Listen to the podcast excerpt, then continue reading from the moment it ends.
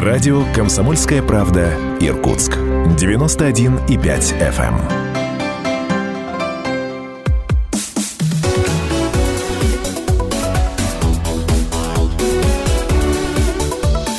Тема дня. Здравствуйте! Это проект не только о политике. Серия бесед с депутатами Законодательного собрания Иркутской области – Сегодняшний мой гость – это вторая встреча в этом сезоне Степан Сергеевич Фронтенко. Здравствуйте, Степан, Степан Сергеевич. Здравствуйте еще раз. Ну, мы выяснили там некоторое время назад. Заместитель председателя Комитета по законодательству о природопользовании, экологии и сельском хозяйстве Законодательного собрания Иркутской области, член Комитета по регламенту, депутатской этике, информационной политике и связям с общественными объединениями. Это все вы. У меня такой вопрос, самый скучный вопрос, сразу с ним покончим. Это немножко вот про внутреннюю кухню законодательного собрания. Вот заседания комитетов, они проходят, это я знаю. А заседания комиссии, они бывают? Вы как-то собираетесь? Обязательно. А бывает так, что вот э, как бы совпадает комиссия и комитет? Нет, такого ни разу ага. не было. То есть, там как бы люди следят за регламентом? Угу. Степан Сергеевич, хочу вернуть вас к разговору, который у нас был аж в декабре 2018 года. Заранее сделаю анонс, что мы обсудим одно ваше политическое пророчество, которое вы там сделали. Но перед этим хочу спросить. Вот я тогда говорил про ваши ощущения, эмоции в законодательном собрании. Вы депутатом были, ну, 2-3 месяца к этому времени, да? И вы сказали, и это я на всю жизнь запомнил, что все-таки, ну так это прозвучало, вы попали, ну как бы не в очень близкую вам среду, Поскольку, сейчас процитирую, вы привыкли, что вот есть мать природа, с ней невозможно вступить ни в какие межфракционные договоренности. Так точно. Если посевная, то посевная, если урожай, то урожай. Вы привыкли работать так технологично, я от себя добавлю, наверное, там с алгоритмами какие-то, какими-то определенными. А здесь попали, в общем-то, в среду такую достаточно размытую, закулисную, ну, вот политику, как она есть. Она таковой там со времен древних греков и древних, древних римлян-то являлась. Привыкли. Вот научились как бы в этой системе правил э, существовать. Или все-таки какой-то дискомфорт, что вот не так, как с природой приходится общаться. Ну, смотрите, с людьми uh-huh. всегда приходилось общаться. А тем более у нас третий созыв, он довольно-таки уникальный Пестрый. в истории да, Иркутской да, области. Угу. Он самый э, фракционный, он э, самый угу. разнополярный и один из самых интересных ну, с точки науки и политики. А пришлось ли изменяться? Я, если честно, особо в своем поведении и мышлении не изменился. Ага. А у нас, скажем так, а, вообще семье и на, э, на предприятии, в котором а, работаю, не принято, как вы выразились, хвостом вилять и все эти закулисья. Ага. Если мы сказали так, значит так. Так а с матушкой природой как повеляешь хвостом? -то? Вот. А здесь тоже, а, скажем так, а, как-то предыдущий губернатор, э, один из наших, э, выразился, э, это не политика, это, уж извините за слово, надеюсь, из эфира не вырежет, проституционизмом занимаетесь. Это можно, да. Это можно. Так у нас говорить, да. Так вот, этим я не занимаюсь и заниматься не буду. Ага. А все эти планы, стратегии и политику обозначили изначально. Куда, где и с кем и почему мы идем. И вилять здесь я не буду. Понятно, понятно. Ну что, Степан Сергеевич, настал ключевой э, момент в нашем разговоре. Барабанная За одним дробь. столом а, значит, в беседе друг с другом в одной студии собрались два человека. Я сейчас про каждого скажу пару слов. Шмидт Сергей Федорович, то есть я, оператор Александр Медведев не даст соврать.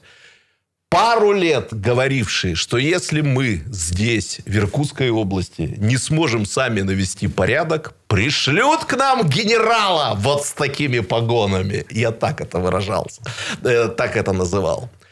Э, в Ютубе запись нашей с вами беседы от декабря 2018 года. Сразу хочу сказать, 1 час 26, 26 минута. Включайте, слушайте. Степан Сергеевич, мой сегодняшний гость, отвечает на вопрос о причинах политической конфликтности или внутриэлитной конфликтности в Иркутской области. И говорит о том, что когда власть делают ставку на разделение на своих и чужих. Как вы выражаетесь, когда могут сказать, вы не за того голосовали, так что дулю вам.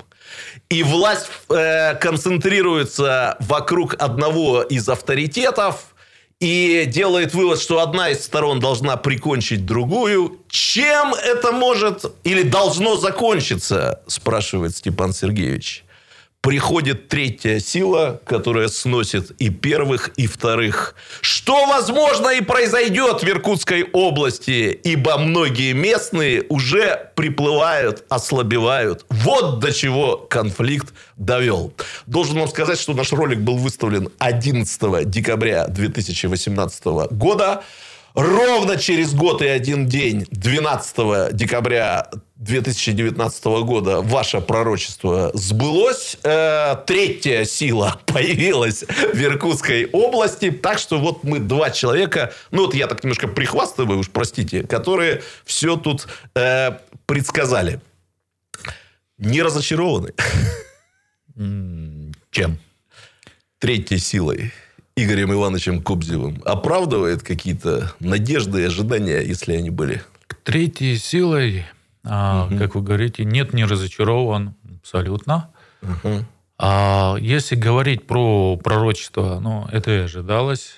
А, я разочарован тем, что до такого состояния довели.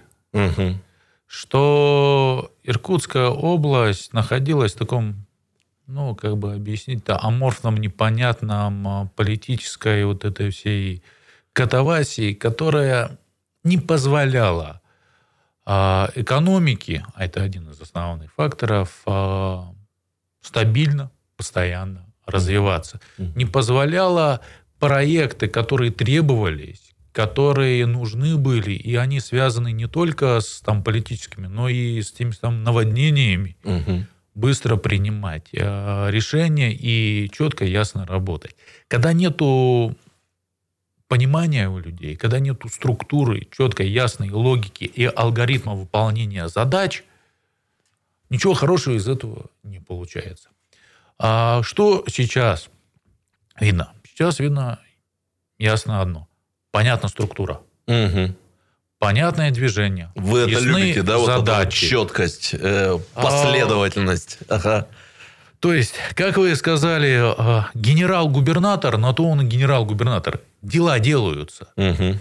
А, и Иркутской области нужно развитие, нужен этот толчок. А, потому что в стагнации – ну, во-первых, и экономика мировая не позволяет сейчас так вольготно себя чувствовать, как пару лет тому назад. Ага. Также э, надо понимать, что мы конкурируем не только с внешними факторами, но и с нашими соседями по областям. В сельском хозяйстве это яро видно, когда наши коллеги э, по соседству э, получают там в двоекратно больше дотаций, могут устраивать демпинг, уничтожать местного товаропроизводителя, угу. а потом наживаться на этом рынке и ставить цены там в 10 раз выше. Чем боролись, на то и напоролись. Угу. Сейчас же структура понятна. Сейчас четко дается. Выполняет тот, дата такая, исполнить. Угу. Угу. Я это только приветствую. Вы не помните, не знаю, забыли, наверное. Вам тогда, я думаю, что это была чистая импровизация, хотя, может быть, вы и думали, удалась э, до этого некая формула того, что можно ожидать от гипотетических тогда новых властей.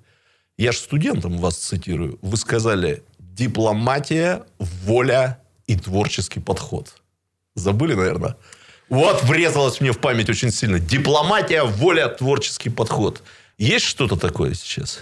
Она и есть. Угу. Во-первых, удалось э, новому правительству, назовем его так, э, договориться со всеми. Даже с оппозицией, даже в законодательном собрании угу. идет диалог. То есть правительство приходит и четко, ясно объясняет свою позицию во всех угу. фракциях. Малая, большая, за, против, неважно. Приходят и объясняют, мы идем таким путем. Угу. Ваше мнение. Потому что если не согласен, то это не значит плохо. Это угу. значит объясните, почему не согласны и где подкорректировать. Понятно. То угу. есть идет созидание. Угу.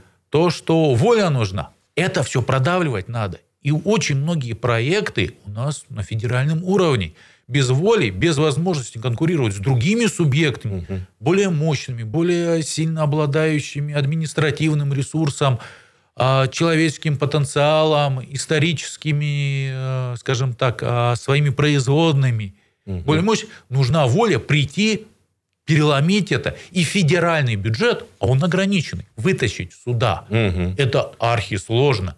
И это удается сделать. Как приводился пример. Химпром. Почему Конечно. за него никто не брался? Потому что никто не мог. Просто все боялись. И все понимали, не получится. Тут люди взяли волю в кулак и пошли. И сделали. И шел не только мэр маленького города, не только депутат маленький ЗАГС собрания. Сейчас прерваться но и вся надо область. Будет. От паротворчества поговорим после. Отлично.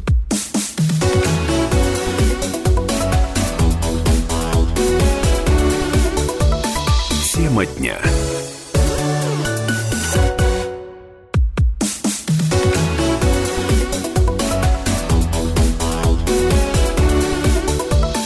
Тема дня.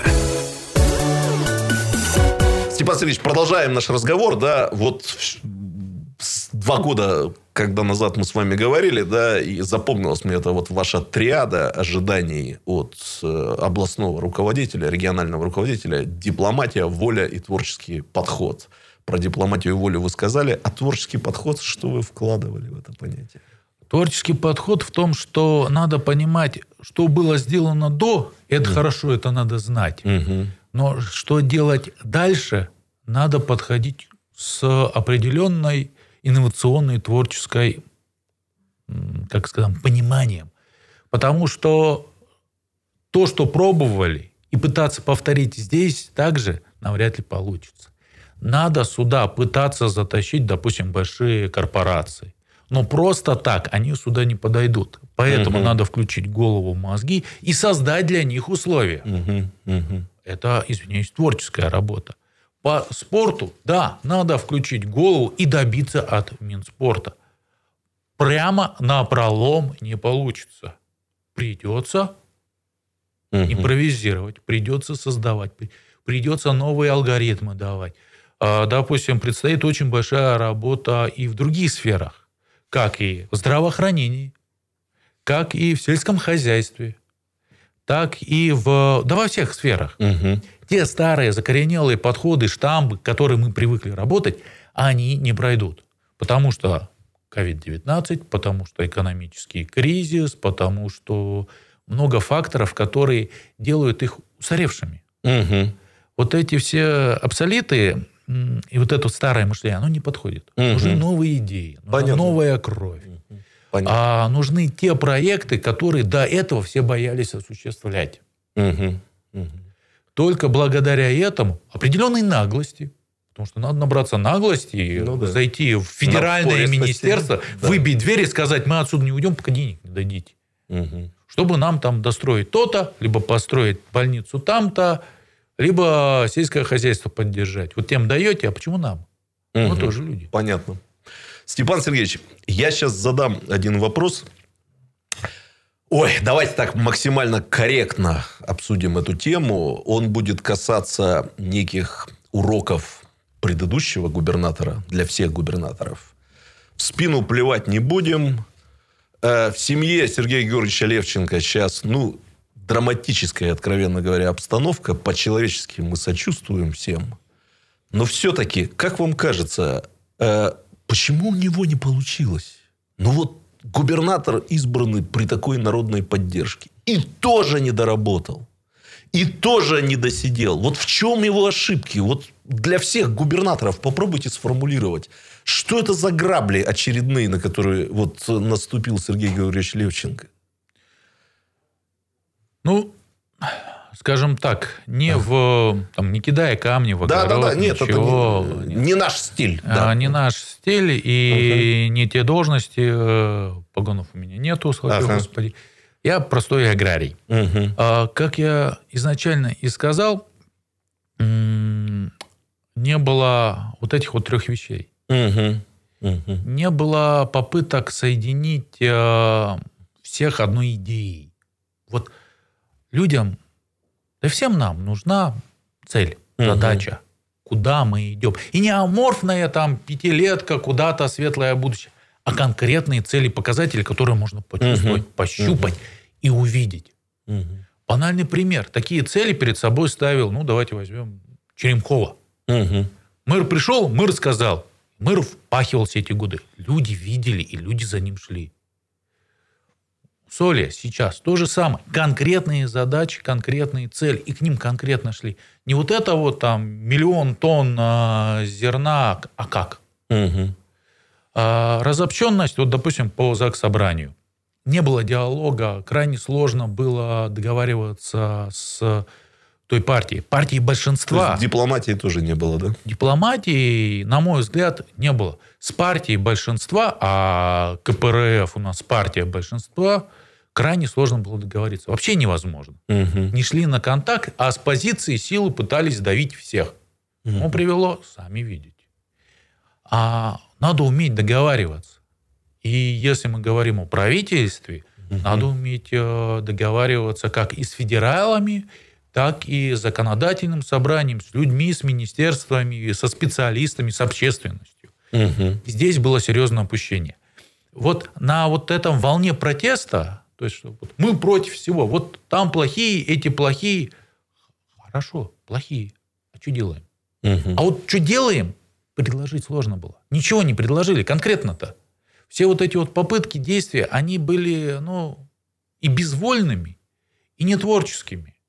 Нельзя сейчас взять э, людей, загнать и отправить там на угу. стройку какую-то. Мы не в царские э, времена живем, каторжников сюда не отправят. А идеи такой вот, куда поднять народ на строительство того-то, то развитие всего-то, тоже сейчас не работает. Нужно работать с инвесторами, нужно приглашать. А когда у вас конфликт с федеральными, когда вы просто тупо отказываетесь от федеральных инвестиций, а зачем? Это большие капиталы, которые можно привлечь сюда, если мы их не привлекем, федеральные деньги, их другие заберут. Но угу, наши жители понял. их не увидят. Я понял.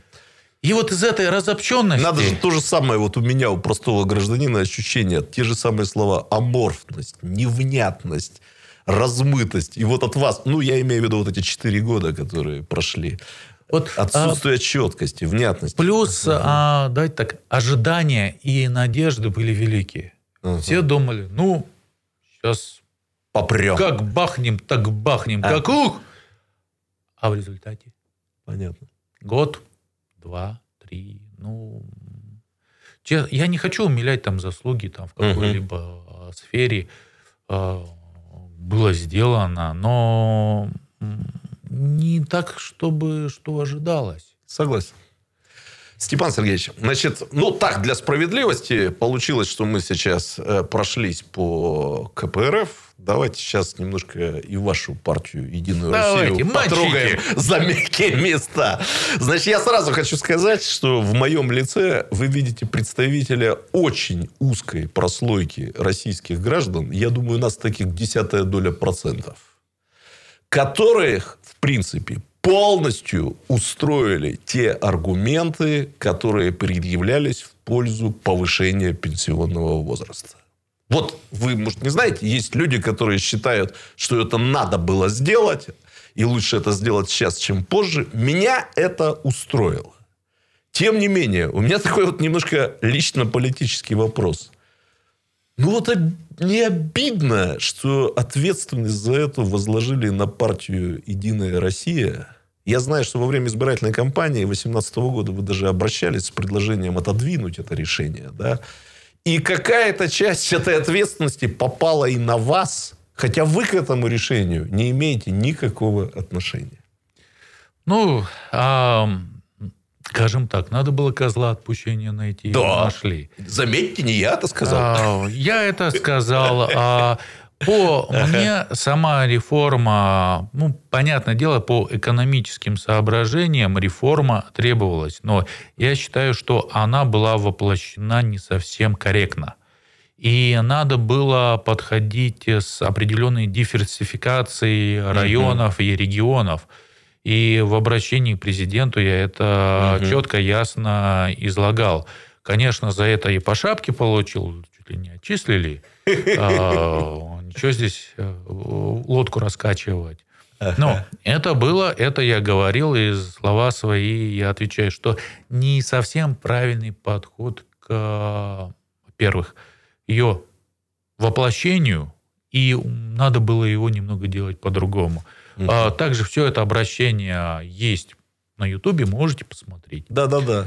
А, так что мое мнение, скорее всего, я к больш... не к большинству, я еще к более мелкой прослойке отношусь людей, которые, можно сказать, надо, но по-другому. Ага. Как по-другому, уже говорил. Ну, и нас времени не хватит. К сожалению, заканчивается время нашей передачи, и я задам один вопрос. Ну, так вот, в духе времени я его задаю всем коллегам. Я, по сути, вам задавал вопросы, которых вот других коллег ваших не спрашивал.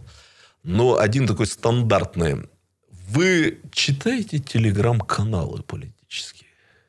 Нет. Нет. А. У меня был второй вопрос, знаете, какой? Вы чувствуете, что вами пытаются манипулировать их авторы? Ну, я так понимаю, раз вы туда не заглядываете, то и манипуляции никакой нет. А, нет интереса? Я могу показать свой телефон, и вы здесь найдете WhatsApp, Viber, Instagram. А, понятно. Понятно. Не, не было интереса никогда. Mm-hmm. Ну, наверняка в заксобрание приходит, там каждый второй сидит телеграм-каналы читает. Уверен в этом. Э, есть такое.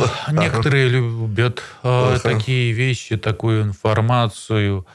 Я же как-то не склонен относиться к этому как к какому-то достоверному источнику. И не тратить И время. надо да? понимать, что вот у меня определенные четкие ясные задачи предвыборной э, программе я их обозначил. Могу сейчас принести брошюру, она у меня всегда а, с, собой. с собой, где четко и ясно написано, что надо сделать конкретно по пунктам.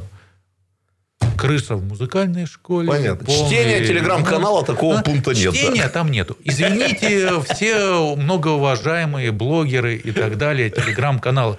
Вы мощные, вы гении и все остальное, но времени нет. Понятно. Увы и ах. Степан Сергеевич, огромное вам спасибо за эту беседу, за двухсерийную беседу. Это было очень здорово. И я не просто надеюсь, я уверен, это интересно и полезно будет многим и многим нашим слушателям и зрителям. Спасибо. Спасибо, что пригласили.